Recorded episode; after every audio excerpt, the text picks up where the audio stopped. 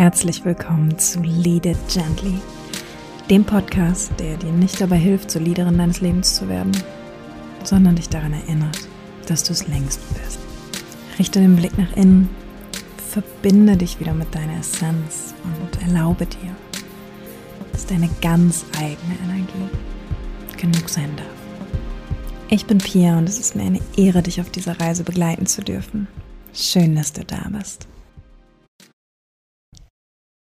Hello, hello, meine Liebe. Schön, dass du da bist.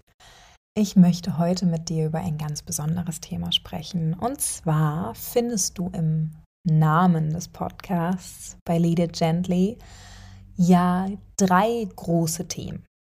Gene Keys, Human Design und ganzheitliches Self-Leadership. Und darum soll es heute gehen. Ich möchte heute gerne ein Bild mit dir teilen, was ja, dich dazu einlädt, mal zu schauen, was für eine Leaderin bist du gerade eigentlich für dich und was für eine Leaderin möchtest du für dich sein. Und ich schnack gar nicht lange drum herum, sondern gehe direkt mit dir in das Bild.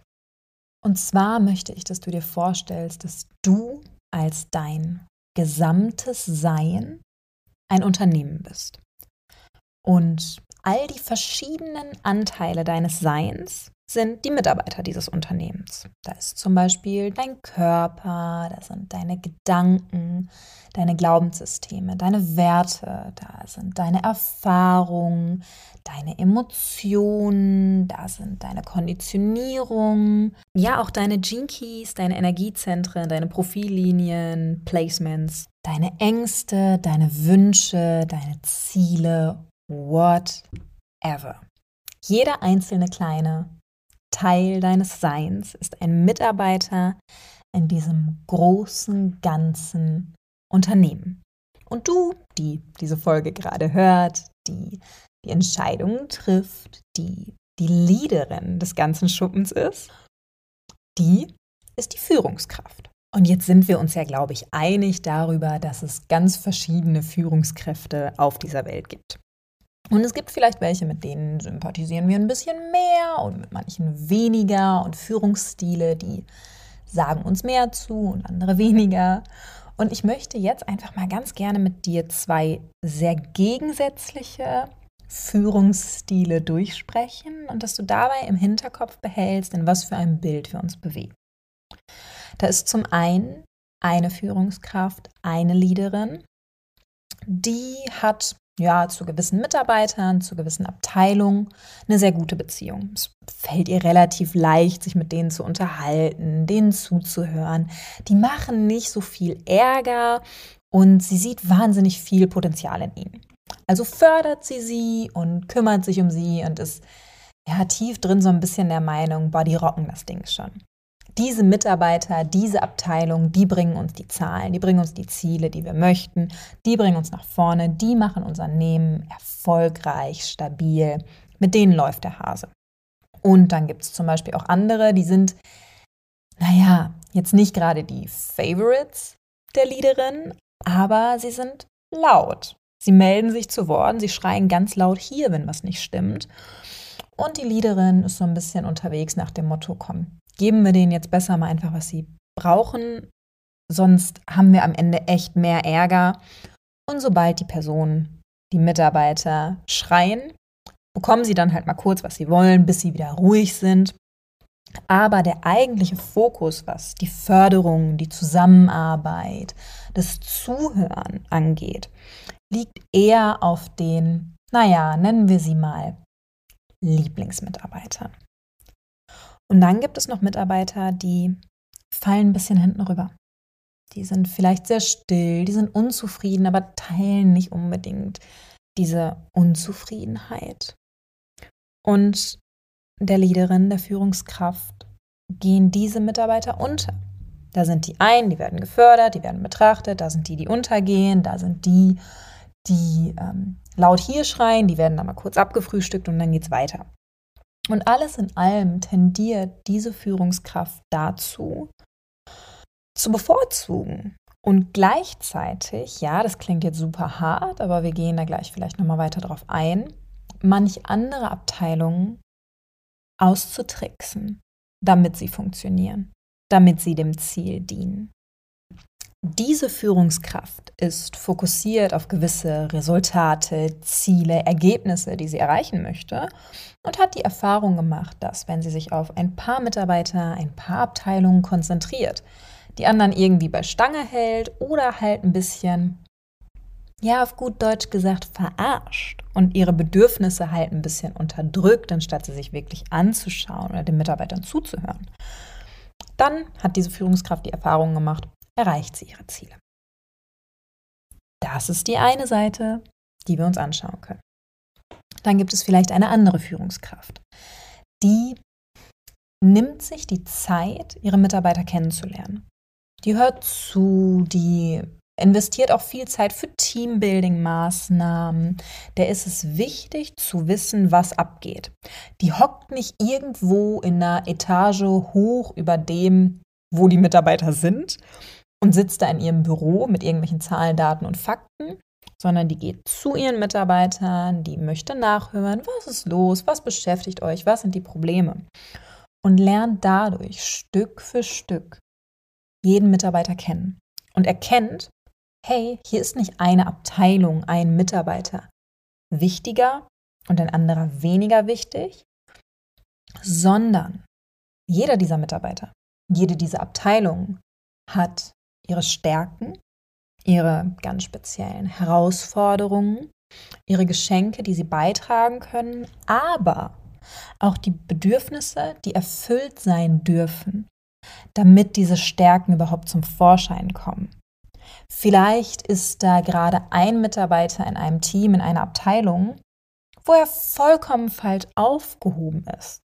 Und es fällt dieser Führungskraft aber auf, weil sie beobachtet und weil sie auf die einzelnen Teile achtet. So, gehen wir gar nicht viel, viel weiter rein, sondern schauen uns erstmal diese beiden Extreme an. Und ich glaube, uns ist beiden klar, wer von beiden Führungskräften mehr Arbeit hat und vielleicht nicht immer nur mit den offensichtlichen Aufgaben zu tun hat. Und wir sind uns wahrscheinlich auch einig darüber, wer, naja, der Sympathieträger unter den Mitarbeitern ist. Worüber wir beide tatsächlich gerade keine Aussage treffen können und was ich mir auch gar nicht rausnehmen möchte, ist zu sagen, welches Unternehmen erfolgreicher läuft. Who am I to tell you how to lead yourself? So am Ende des Tages weißt du, was dir hilft und was dir Erfolg bringt und so kann ich auch nur mit diesen Informationen über diesen beiden unterschiedlichen Führungsstile nicht sagen, wer erfolgreicher ist. Ich kann lediglich sagen, welche Perspektive ich allgemein für sinnvoller halte, für nachhaltiger, für zukunftsfähiger. Und höchstwahrscheinlich werden die meisten von euch, die das jetzt gehört haben, bei der ersten Führungskraft so gedacht haben, nee, das bin ich nicht gar nichts mit zu tun. Ich gehe voll in die Richtung von der zweiten. Und ich glaube dir das. Ich will dir das gar nicht absprechen. Ich glaube aber, dass gerade zum Beispiel so Formulierungen wie, ja, der verarscht seine Mitarbeiter, damit sie funktionieren, die lösen bei uns direkt einen Widerstand aus, direkt einen, nee, so bin ich nicht. So gehe ich nicht mit meinem Körper um. Aber ich glaube, dass es sehr vielen von uns schon passiert ist und wir es sogar nett gemeint haben, uns gegenüber, unserem Sein gegenüber. Da wäre zum Beispiel so ein kleines Beispiel Kaffee, Koffein. Mal eben irgendwas reinhauen, um zu funktionieren, weil man dann so richtig wach ist. Hm, aber was ist, wenn da das Bedürfnis nach Ruhe ist? So, ich sage nichts gegen Kaffee. Ich habe hier gerade einen neben mir stehen. Weißt du, darum geht es nicht, sondern es geht um die Bewusstheit darüber. Es geht darum, dass wir wissen, dass Koffein ein Bedürfnis in uns überspielen kann. Und dass es das aber nicht für immer überspielen kann, sondern dass wir vielleicht irgendwann uns die Zeit nehmen sollten, uns das Bedürfnis anzuschauen. Ein etwas größeres Beispiel, was mich lange Zeit auch, um ehrlich zu sein, ein bisschen wütend gemacht hat, ist das, was ich gerne die Mindset-Lüge nenne. Und zwar dieses, ach, es ist alles nur Mindset. Ehrlich, unsere Gedanken sind so mächtig. Und ja, das sind sie. Und dann gibt es so schöne Tipps wie, nein, erzähl dir einfach am nächsten Morgen, boah, ich habe so gut geschlafen, das war so eine geile Nacht. Oder erzähl dir direkt schon am Abend davor, wow, diese Nacht wird mich so erholen, egal ob das Kind 16 mal wach ist oder nicht. Und am nächsten Tag wirst du merken, wie dein Körper dir das glaubt. Und ja, das funktioniert. Ganz viele dieser Dinge funktionieren. Nur du darfst dich fragen, ob die 76. Affirmation und das 35. Mal vorm Spiegel stehen und dir erzählen, was für ein cooler Typ du bist, die Leaderin ist, die ihre Mitarbeiter verarscht. Oder ob es die ist, die ihre Mitarbeiter supportet. Erzählst du dir das und hörst trotzdem auf deine Bedürfnisse? Schaust dir trotzdem an, was ist? Oder erzählst du dir das und möchtest krampfhaft daran glauben? weil nur das deine Option ist. Und du hängst nur in deinem Kopf, Mindset, rum, um dort irgendwelche Tricks zu finden, damit du noch produktiver, noch leistungsfähiger, noch kreativer, noch sonst was bist, noch entspannter, whatever.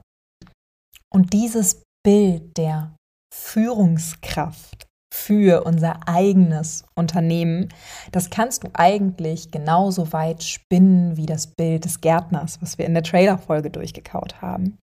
Lern diese Führungskraft mal kennen und frag dich, wie reagiert sie in gewissen Momenten? Wie reagiert sie, wenn Mitarbeiter krasse Erfolge erzielt haben und dafür vielleicht ein Stück weit über ihre Grenzen gegangen sind? Bist du die Führungskraft, die hingeht und sagt, boah, mega, was ihr geschafft habt.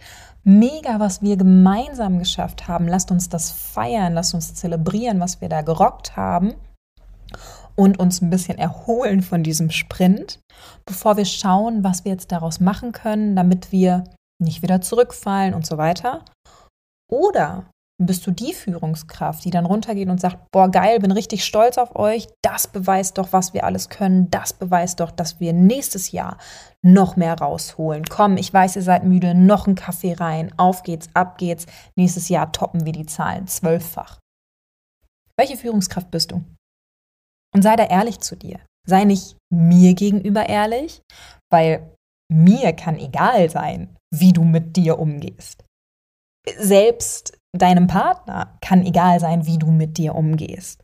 Es geht bei diesem Self-Leadership eben um deinen Umgang mit dir. Du kannst in Beziehungen der netteste, verständnisvollste, liebevollste Mensch sein. Du kannst in Freundschaften, in Geschäftsbeziehungen oder sonst was kaum urteilen und einfühlsam sein und flexibel reagieren. Und du kannst trotzdem mit dir selbst der größte, allerwerteste sein. Und dich selbst unter Druck setzen und mit dir selbst ganz anders umgehen. Deswegen schau dir an, nicht welche Führungskraft bist du im Außen, sondern welche Führungskraft, welche Leaderin bist du wirklich mit dir? Und ist das, wie du dich selbst führst, das, wie du dich selbst führen möchtest? Oder sagst du, hey, so wie ich mich gerade führe, möchte ich eigentlich nicht geführt werden. Ich möchte da mal ein bisschen was anpassen. And then go for it. Beruf eine Mitarbeiterversammlung ein und schau, was ist da. Oder wenn du sagst, denn das ist das andere Extrem, ich bin den ganzen Tag nur damit beschäftigt, all meinen Bedürfnissen zuzuhören, jeder Emotion Raum zu geben und dadurch bringe ich diese Firma nicht voran. Dieses Unternehmen, ey, ich bin dafür da, das zu führen. Ich bin die Leaderin, nicht die Seelsorgerin für jeden Mitarbeiter. Klar, es ist meine Aufgabe, die Bedürfnisse kennenzulernen, es ist meine Aufgabe zuzuhören, aber es ist genauso meine Aufgabe als Leaderin, wirklich das Beste aus jedem Mitarbeiter herauszuholen. Also egal von welcher Seite du dich näherst, bist du gerade der in seinem Palast sitzende Chef, der sich nicht bequemt, seine Mitarbeiter wirklich kennenzulernen und der irgendwie mit manipulativen Tricks und sonst was arbeitet und vielleicht mal eine Weihnachtsfeier sponsort, damit man ihm bloß nicht nachsagen kann, er würde sich nicht kümmern? Oder bist du der Chef, der sich duckt und nein, ich verstehe, ja, ich gucke noch, wie ich euch das recht machen kann. Brauchst du denn sonst noch irgendwas? Und dadurch überhaupt nicht dazu kommen, das Potenzial in seinen Mitarbeitern rauszukitzeln. Es ist egal, von welcher Seite wir uns nähern. Es ist auch egal, wer wir gerade sind. Und es ist cool, wer auch immer wir gerade sind. Das Einzige, was wichtig ist, ist, dass wir erkennen, dass wir auch als Führungskraft, als Leaderin immer weiter lernen dürfen. Dann weißt du, du wirst nicht zur Leaderin, weil du was so Besonderes bist. Du wirst nicht zur Leaderin, weil es eine Belohnung ist. Das ist einfach nicht so. Das ist vielleicht manchmal in ziemlich veralteten Unternehmensstrukturen so. Aber zu führen ist keine Belohnung. Zu führen ist eine Verantwortung. Und zu führen ist etwas, was du nicht tust, indem du dich weiter von den Geführten wegziehst und dich auf irgendeinen imaginären Thron setzt und dir erzählst, wie wichtig und wie besonders und wie machtvoll du bist, sondern zu führen ist etwas, was du inmitten der Geführten machst. Okay, das war jetzt irgendwie ein kleiner Ausflug in eine Kontemplation, die ich vorhin hatte über den 31. und den 7. Genschlüssel, aber spür da mal für dich rein. Spür für dich rein, was ist Führung für mich? Wie möchte ich führen? Und wie führe ich mich aktuell? Und mach dir das wirklich ganz bildhaft mit deinen Abteilungen, mit dem, wie du dich selbst auf Führungskräfte, Coachings einlässt, wie es um deine Führungsskills steht und eben auch, wie du in Kontakt mit deinen Mitarbeitern bist, wie es um die Erfolge im Außen deines Unternehmens steht. Vielleicht bist du der netteste Chef der Welt, der kompetenteste Chef der Welt, aber das Unternehmen ist gerade irgendwie bankrott. Hm, da muss auch was getan werden. Du merkst es. Hör nicht zu, was ich dir erzähle, sondern nimm das Bild und lerne das Bild kennen. Und damit du das direkt im Anschluss an diese Folge tun kannst, habe ich dir mal ein paar Fragen zusammengeschrieben, die du vielleicht einfach für dich durchgehen kannst. Die erste Frage ist, wie gut kennst du deine Mitarbeiter? Sowohl ihre Bedürfnisse als auch ihre Talente, ihre Potenziale. Die zweite Frage ist, wie gehst du mit Erfolgen um? Und im Gegensatz dazu, wie gehst du mit Misserfolgen um? Die nächste Frage ist, wie steht es um den Erfolg deines Unternehmens im Außen? Die zweite ist, wie steht es um den Erfolg deines Unternehmens im Innen beziehungsweise wie zufrieden sind die Mitarbeiter, wie zufrieden bist du mit dir, wie viel arbeitest du im Unternehmen und wie viel arbeitest du am Unternehmen und gibt es vielleicht Mitarbeiter und Abteilungen, die du bevorzugst? Beziehungsweise auf der anderen Seite gibt es vielleicht Mitarbeiter und Abteilungen, denen du mehr Aufmerksamkeit schenken möchtest, denen du dich mehr widmen möchtest. Und mit diesen Fragen würde ich die Folge dann auch gerne beenden. Abonniere sehr gerne den Podcast, lass mir eine Bewertung da und bis zum nächsten Mal. Deine Pia.